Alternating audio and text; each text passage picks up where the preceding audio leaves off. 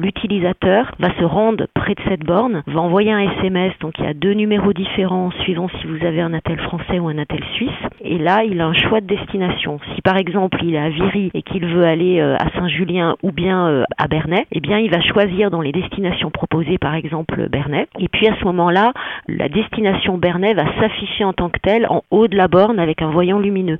Ce qui fait que des véhicules qui passent à côté de ces bornes voient d'une part qu'il y a une personne qui attend à côté et surtout voient immédiatement sa destination. C'est un peu, si vous voulez, un autostop moderne.